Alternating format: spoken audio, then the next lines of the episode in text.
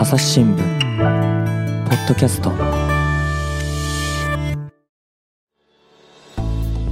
朝日新聞の神田大輔です、えー今回はですねベルリン支局長の野島淳さんと回線つないでおります。野島さんよろしくお願いします。はい、よろしくお願いします。で今回はですね、まあ、ご当地ドイツの話をしていこうと思うんですけれども前にね野島さん出ていただいた時にさよならドイツのおっかさんとねムッターっていうんでしたっけ？はいあの、メルケル首相がね退任されるよっていう話をしてまあ実際に退任されたわけなんですけれどもえーその後の新しい政権、ちょっとね、どうしてもね、日本にいるとあまり馴染みがないところもありまして、この辺をちょっと聞いていこうと思うんですが、どんな政権なんでしょうか？はい。えー、メルケルさんっていうのはですね、まあ、16年間首相を務めたわ長いっすすね、けれども。16年ってね。長いですね、はいえーちょっと日本からすると気が遠くなるような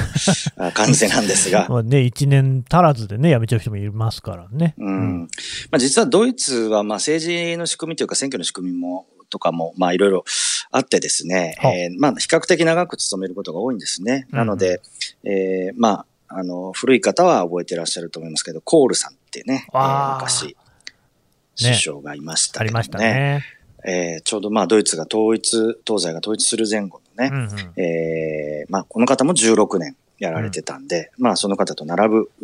メルケルさんだったわけ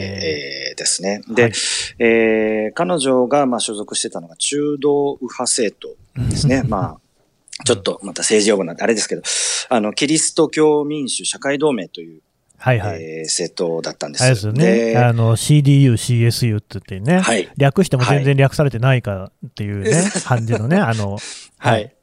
そうですね。まあ、キリスト教に基づいたそういう価値を、こう、まあ、広げていきましょうというかね、まあ、はいはいあの保守的な政党ですね。保守政党だったわけですね。で、まあ、選挙を2021年の9月にやりましてですね、まあ、負けちゃったわけですね。まあ、メルケルさんはもう引退すると決めていたので、この選挙にもまあ出なかったわけです。はい。で、後継、後継者の方を立てて、まあ、選挙に臨んだんだけれども、えー1位が取れなくてですね、で、1位になったのは、えー社会民主党、ドイツ社会民主党 SPD というんうんうところだったわけですね。うんで、えーまあ、もう社社民党というふうに言いますけども、略して、えーまあ、そこが1位になり、うん。で、えー2位があー CDU、CSU と、うんで、3位が、えー環境政党の緑の党と、うん。で、えー4位が、えー自由民主党、あれ、自民党だ。えー自民党なんですね。まあ、こっちでは FDP というふうに訳しますけど、まあ、うん自民党ということで、まあ、こういう順番になってて、まあ、まだ他にも政党あるんですけれども、まあ、えーこの順番になって、で、さあ、選挙終わってどうしようかとなった時に、まあ、あ1位がですね、えー社民党なわけですから、まあ、ここを中心に、えー連立を組んでいこうと。あの、まあ、半分に達するまでには、えー3党で連立しないといけなかったんですね。にうんえー社民党でも25%ちょっとしか取れなかったので、えーということで、えー最終的にはあ緑の党と自民党と社民党と、この3党で連立をして、政権が12月の頭にできたということになってますうん。これあれですよね。結構あの、政党間での政策の差が大きいなんてことも言われてましたよね。そうですね。あの、まあ、もともとその、寄って立つう主義主張っていうのが、まあ、違うからこそね、うんえー政党ができてるわけで、ですえーね、一緒なんだったら一緒にやればということなわけですが、まあ、あー社民党っていうのはどちらかというと、おどちらかというとか、まあ、もともとその労働者のための政党ですよね。まあそうでこれ戦前からある政党だから。うんで、えーまあ、資本家とか大企業に虐げられている労働者のために、うんうんえーできることは何だっていうことをやるはい。政党なわけですね。うんで、いわゆるその工業労働者が減ってるわけだけれども、よりその社会的弱者の人たちに対して何ができるかっていうのをやる政党だし、えー緑の党はもうもうそのまんまですよね。環境政党うんですから、環境にいいことをどんどんやりましょうというはい政党はい。ですから、うんで今はあー一番やっぱりでっかいトピックは気候変動問題なので、そうでしょうね。ね。で、そこに対して何ができるかっていうのをやる政党。うんで、自民党っていうのはまあ、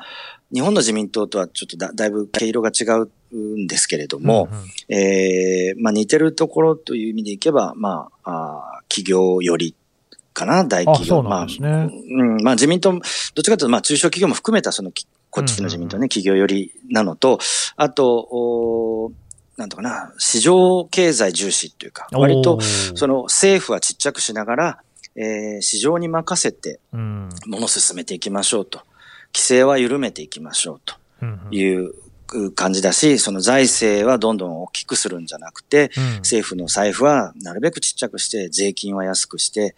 えーっていうようなのを施行する政党なわけですね。だから、まあ日本の自民党とはちょっと違いますけどね。うんそういう意味で言うと、この3つの寄り合い状態になるので、どうしてもその弱者に配慮しようとすると、いや、どんどん税金をね、あの、金持ちから取って、はいはい。えー、貧しい人に配分するべきだっていうことになるし、そうですね。環境政党の方は、あの、いや気候変動、ものすごくいろんなことをしないといけないから、そこにお金かかるでしょと。でこれも財政大きくしようよっていううんうん。傾向があるし。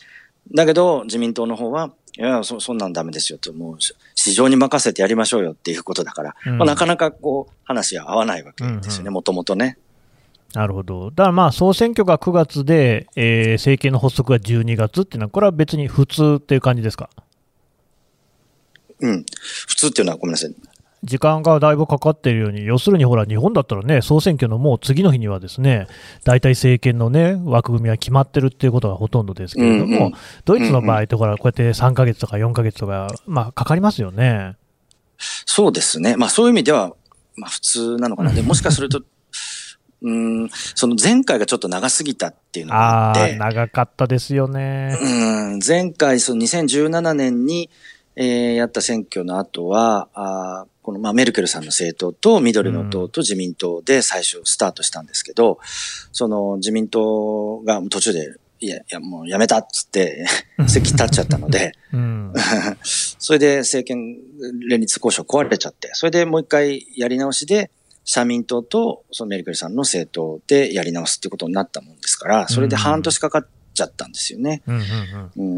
だから、まあその前までえーの感じからいくと、まあ大体9月に選挙やって、11月、12月ぐらいまでにできるということが多かったので、まあまあ普通といえば普通なのかもしれませんし、我々の感覚からすると、まあ意外と早くできたねっていう感じではありました。そうなんですね。それはやっぱりこう違いがものすごく大きかったのでう、ん。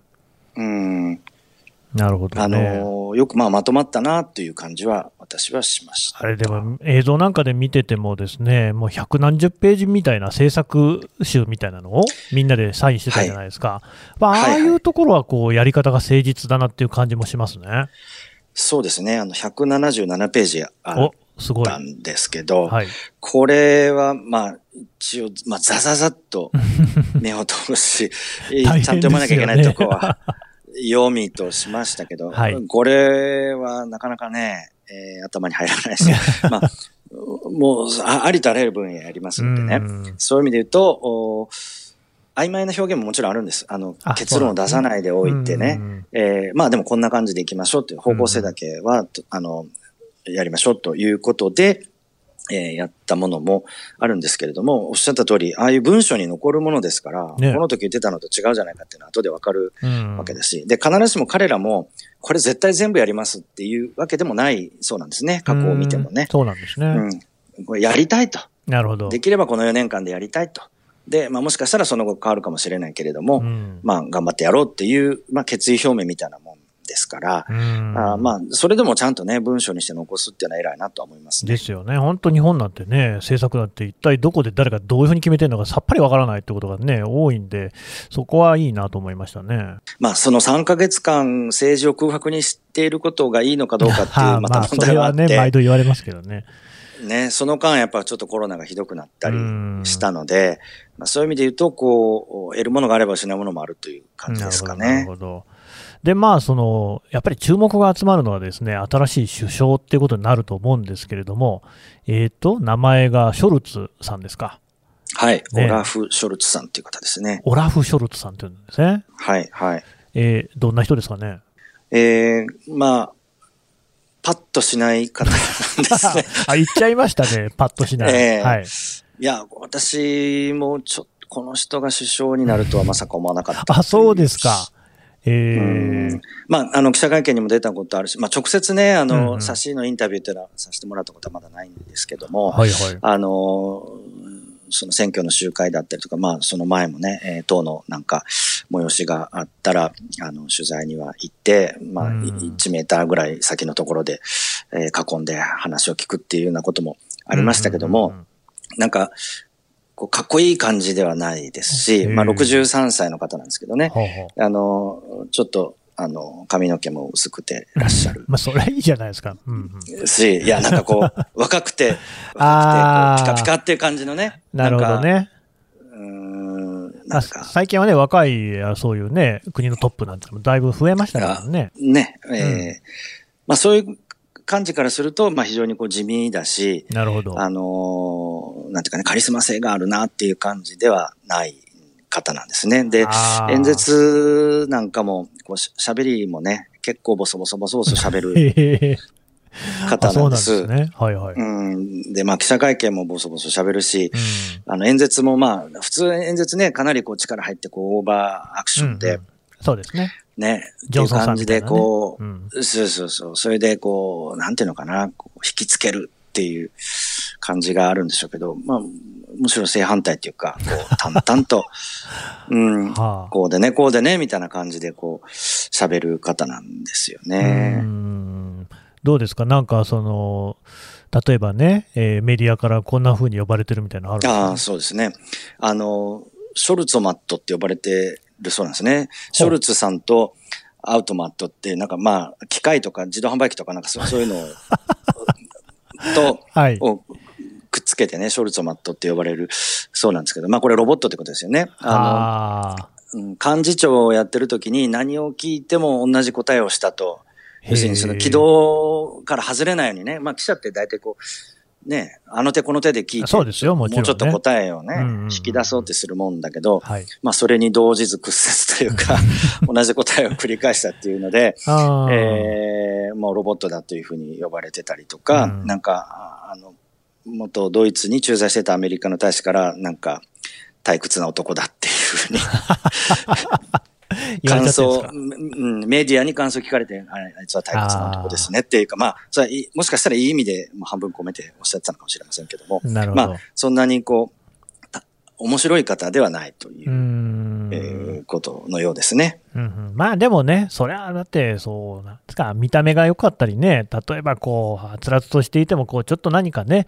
えー、軽はずみにいろんなことをやったり言ったりしそうな人よりも、逆にそういうね、穏やかで、安定している人っていうのがいいのかもしれないですよね。そうですね。まあ、むしろそういうところが安心感だったり安定感だったり、その、あ、誠実、そうだね、というようなところで好感を持たれてるっていうところは、実はあって、うんうん、えー、まあ、私よく聞くのはそのドイツは強いリーダーが好きなんだとね。まあ、うん、コールさんなんかもね、ねえー、まあ、非常にこう威厳があって、うんうん力強いイメージだったし、そのメルケルさんの前のシュレーダーさんも、こう、なんていうかな、こう、男らしいっていうか、なんか、うん、うん、非常にこうマッチョな感じのえー、イメージを 持たれててた感じからすると、まあ非常にこう、えー、まあ弱々しいって感じじゃないんでしょうけどもね、うん、えー、ちょっとその反対なんですが、むしろそういうところが今、えー、誠実さも含めてですね、うん、えー、信頼されてるっていうところがあるようです。このこの方もともと、まあ、弁護士出身。そうなんですね。うん、なんですね。でも、17歳ぐらいの若い時に、えー、社民党に入党してですね。早い。えー、うん。で、青年部に入って、まあ、その政治活動、まあ、始めて、まあ、そこからこう、転身して議員になってと。で、まあ、党の中でこう偉くなってって、うんうん、えー、メルケル政権にも入ってました。うん、えー、最初に労働社会大臣をやって、で、直近この、えー、政権が交代するまでは、メルケル政権の中での財務大臣をやっていたので、まあ、そういう意味ではこう、経験がたくさんあるわけですよね、うん、その政治家として。で、ハンブルクっていう、えー、彼が育った町があるんですけれども、はいはい、そこの市長さんも経験をしていると。で、ハンブルクっていうのは、まあ、市ではあるんだけれども、えー、ドイツの16ある州の一つであって、まあ、州と同じ権限を持っている、まあ、大きな中核の州なんですよね。うんうん、えー、人口も2番目に多くてベルリンに次いで、まあ、そういうところの、えー、差配もやってきたということで、うん、えー、まあ、実績もあり、政治経験も豊富で、えかつ誠実そうだっていうところが、まあ、彼があ信頼されてるというか、押された、えー、かつ社民党を大統に持ってこられたっていうところがあるんだろうなというふうに思います。ただまあやっぱりドイツと言いますとですね、ヨーロッパ、EU の中でもですね、こうリーダー格としてね、期待されると思うんですよ。で、隣のフランスにはね、マクロンさんという人がいて、イギリスにはね、ジョンソンさんという人がいて、まあこれどちらもなかなかのこう、なんか、キャラの濃い人たちですけれども、大丈夫そうですか、うんそうですね。これまあ始まってみないとよくわかりません。で、早速12月にですね、その就任されて、最初に、えー、外遊というか、えー、外国訪問したのがフランスだったんですね。うん、で、パリで、えー、マクロンさんと会って、えー、いろんなあの話をされたそうです。で、その後、えー、まあ記者会見あったんで私もまあ聞いてたんですけど、うんうん、ロボットらしくですね、何を聞かれても 結構、結構かわすなっていう感じあ、もう安全運転でしたね。安全運転でしたね。で、まあ、そのウクライナ、ロシアの問題だったりとか、その中国の問題とか、いわゆる、こう、外交問題が、で、解決しなきゃいけないものってのは、まあ結構あるわけで、それは、その、まずはそのフランスと協力しながらやっていかなきゃいけないわけなんで、まあ私もまあ注目してたんだけど、えー、まあ、うん、結構な、なんていうかな、その失敗もしないし、でもかといってなんか結局今日の会見で何言ってたっけな みたいな感じのところも 一生も残らないみたいな。して、そういう意味からすると、まあその推しの強いね、人たちの間の中で、えー、結構ショックアウスオーバーじゃないけれども、うん、うんうん、なんかのらりくらりとやりながら、でもなんか気がついたら、あの主導権握ってるみたいなね、うん、えー、ような人なのかもしれないなとちょっと思いました。なるほどね。まあなかなかこう記事の見出しには取りにくそうな人ですけどね。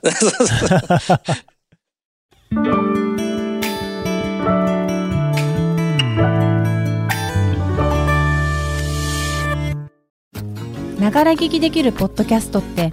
私の生活スタイルにちょうどいい。朝日新聞のニュースレターに登録すると編集者が厳選したニュースがメールで届くよ。思いがけない話題にも出会えるよね。ちょっと新しいニュースの読み方。朝日新聞。えでもまあ、そのまあ新しい政権がね、いよいよ発足ってことですから、やっぱりね、メルケルさんとの違いもあるんでしょうけれども、その政策面の特徴なんて、どんなことありそうですか？そうですね、まあ、あのいろいろあるんですけれども、うんうん、やっぱりまあ、あの冒頭申し上げた通り、その気候変動問題っていうものに、うん、どう対処するかっていうのが、この政権の、まあ、一番はっきりし、分かりやすい特徴なのかなというふうに思います。うん、うん、やっぱりそこら辺がドイツでもすごく大きな課題になってるわけですか？そうですね。あの、もちろんこう緑の党だけじゃなくてですね、うんうん、各政党が気候変動問題どう対処するかっていうのを、まあ選挙戦でもすごく強く訴えていて、えー、まあそれがこう実際、えー、政策に、えー、落とされていくということになりました。で、メルケルさんの時との比較でいきますとですね、えー、石炭火力発電の廃止ですね。これ日本でもまあ問題になってると思いますけれども、もともとメルケル政権では2038年、までに、えー、石炭火力を、発電を廃止すると言っていたんです。で、ドイツというのは、まあ、まあ、未だにですね、石炭を掘ってる国ですし、あの、輸入もしてですね、えー、まあ、有数のまあ石炭使用大国なわけですね。うん、で、あの、ちょうど、まあ、この収録してる今日新しいデータが発表されたんで、うん、あれなんですけど、えっ、ー、と、2021年の第3四半期ですね。だから、えー、えー、までのところで、えっ、ー、と、ドイツでどういう電、電力のね、えー、にどどういうエネルギーを使ってるかっていうところで、見るとですね、うん、えっ、と、石炭で31%、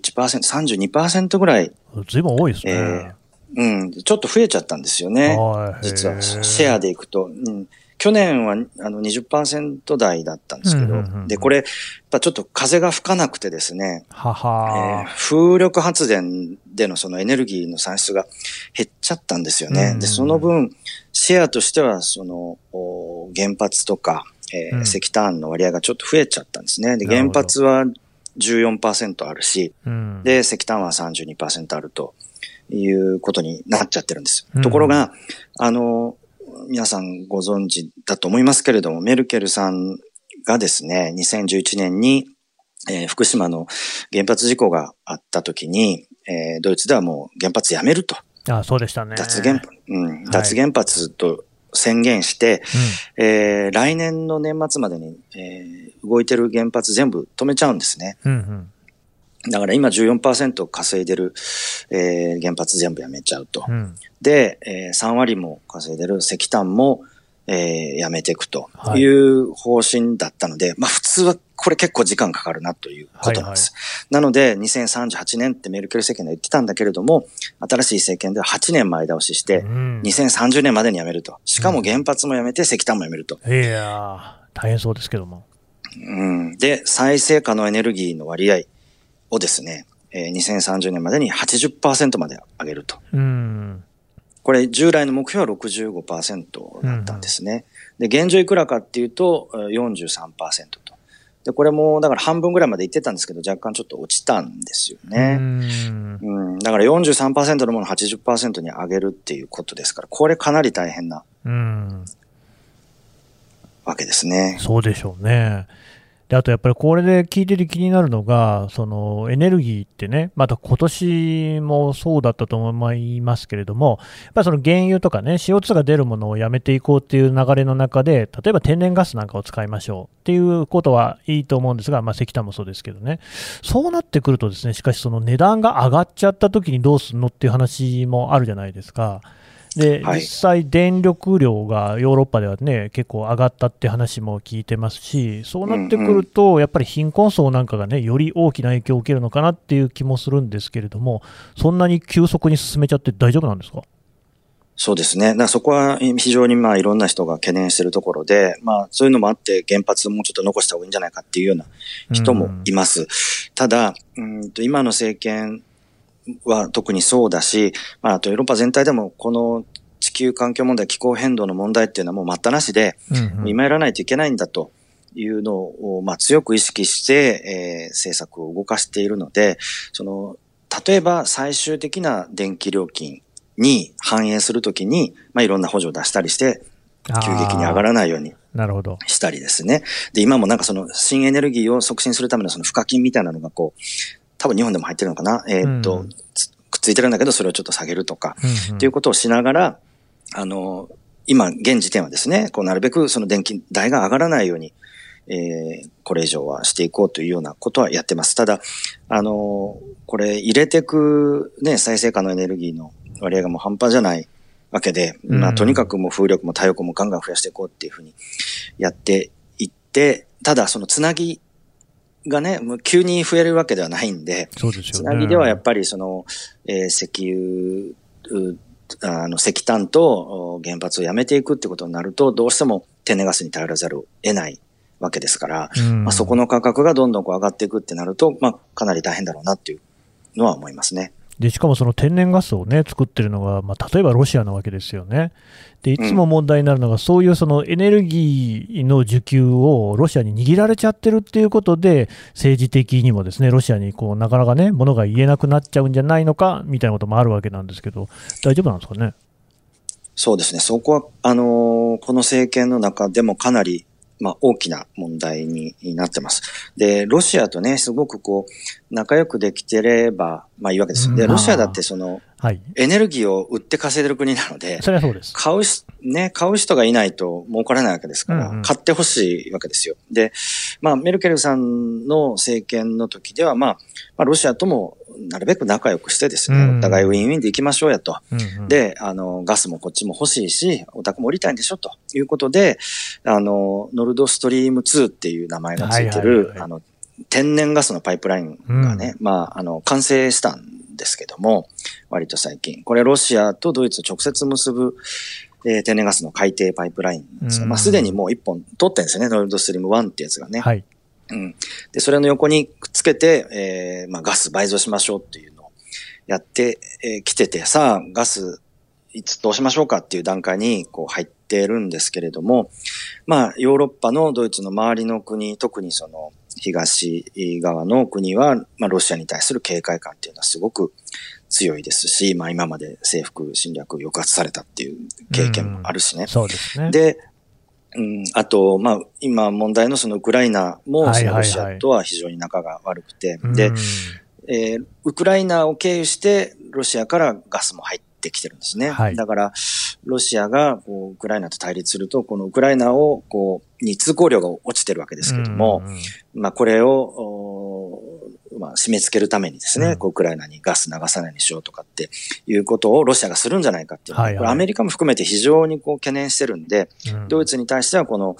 ロシアからね、ガス、あの、直接ガス買うっていうのを、このノルドノルドストリームという計画をやめろっていうプレッシャーがかなりかかってきたわけです。で、バイデン、バイデンさんは、まあ、メルケルさんとの間で、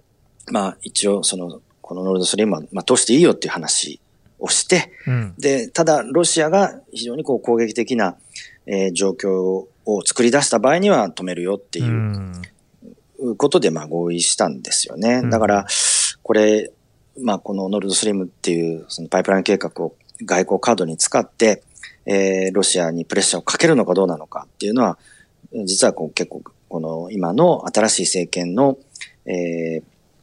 まあ、主要なテーマにもなってます。緑の党はずっとこれ反対してきたし、ああ、そうなんですね。うん、社民党の方は、まあ、メルケル政権の中にいて、まあ、なるべくこれは続けていきましょうという立場だったので、うんなので、その政権ができてすぐのそのいろんな記者会見でも必ずこの問題って聞かれるんですけれども、うんうん。今のところこうのらりくらりと交わしてると、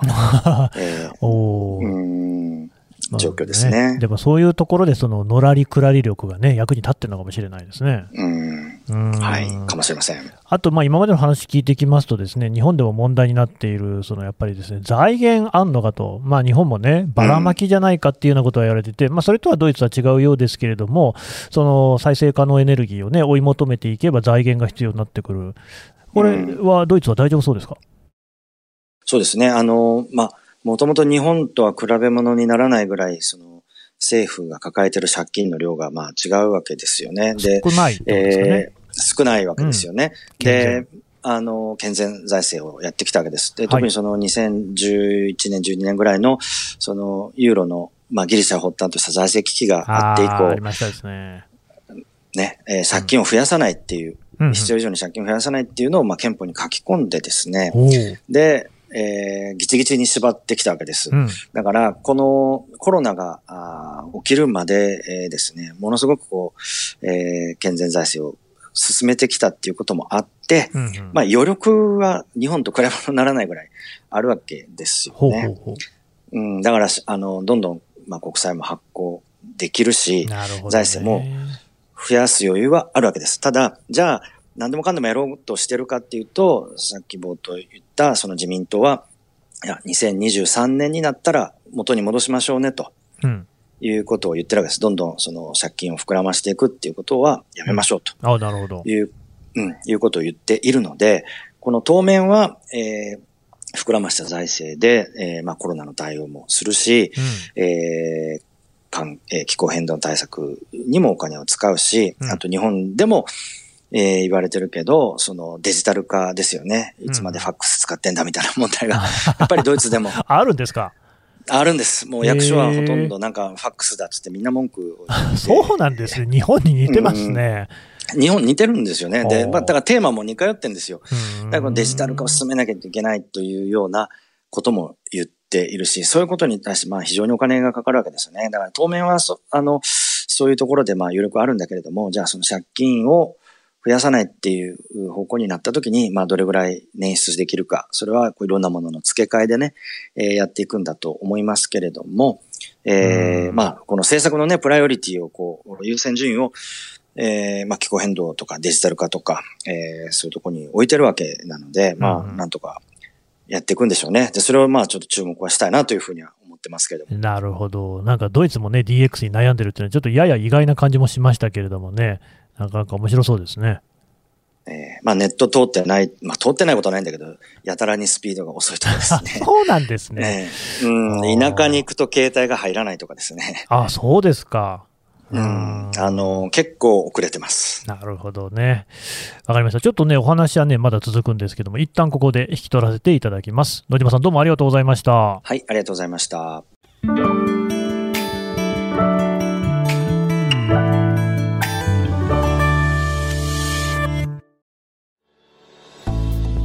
はい、えーベルリン支局長の野島淳さんのお話を伺ってきました。さてね、野島さん、あのツイッターやってるってことですね。はい、あの、細々とやらせていただいております。どんなことをツイートしてるんですか、いや、まあ基本的にはですね、私が書いたあ記事うん、の、まあ宣伝、ちょっとよ読んでみてくださいねっていう宣伝 とか、まあ、あの、私の同僚が書いた記事で、あこれはちょっと面白いなっていうものとか、うんあと、私が、まあ、ベルリンに住んでいて、えー、あ、これってちょっといいなと思ったものを写真撮ったりとか、出張先で、えー、なんか見つけたものとかなんかっていうのを、え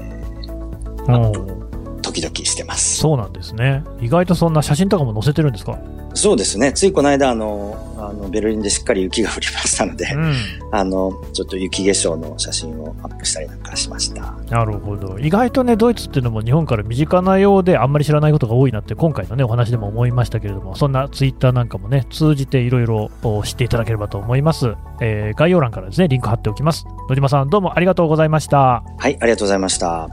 朝日新聞ポッドキャスト、朝日新聞の神田大輔がお送りしました。それではまたお会いしましょう。この番組ではリスナーの皆様からのご意見ご感想を募集しています。概要欄の投稿フォームからぜひお寄せください。ツイッターやメールでも受け付けています。ツイッターでは番組情報を随時紹介しています。アットマーク朝日ポッドキャスト。朝日新聞ポッドキャストで検索してみてください。